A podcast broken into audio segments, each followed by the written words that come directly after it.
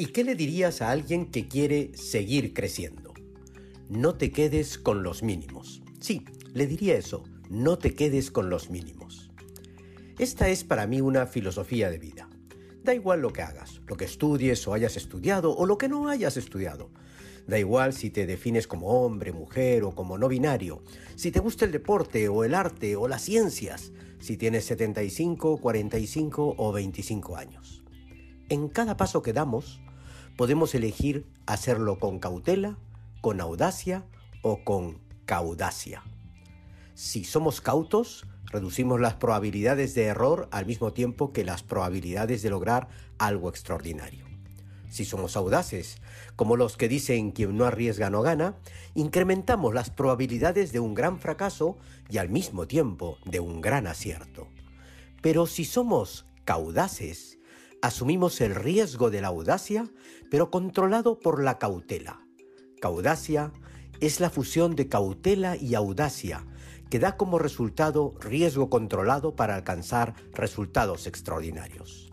No te quedes con los mínimos significa ser siempre caudaz, cauto y audaz, atreverte a ir más allá de lo que fácilmente puedes alcanzar. Soy poco de enamorarme, decía un amigo, porque amar trae como riesgo sufrir. Por eso al amar me quedo con los mínimos. Lo que no ve mi amigo es que al quedarse con los mínimos nunca disfrutará lo que es amar de verdad. Lo mismo es aplicable en un proyecto, en una empresa o en tu carrera.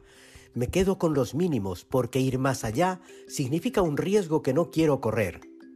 Pero si no lo haces, no sabrás nunca lo que podrías haber logrado.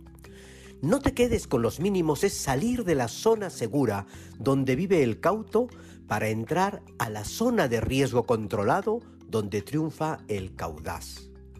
Pepe Peiro, un antiguo compañero de trabajo en Barcelona, decía siempre que para alcanzar un reto hay que darlo todo y un poquito más. Y es ese poquito más lo que hace la diferencia. Este es el episodio 52 de la segunda temporada de 3 minutos basta. Es el último episodio.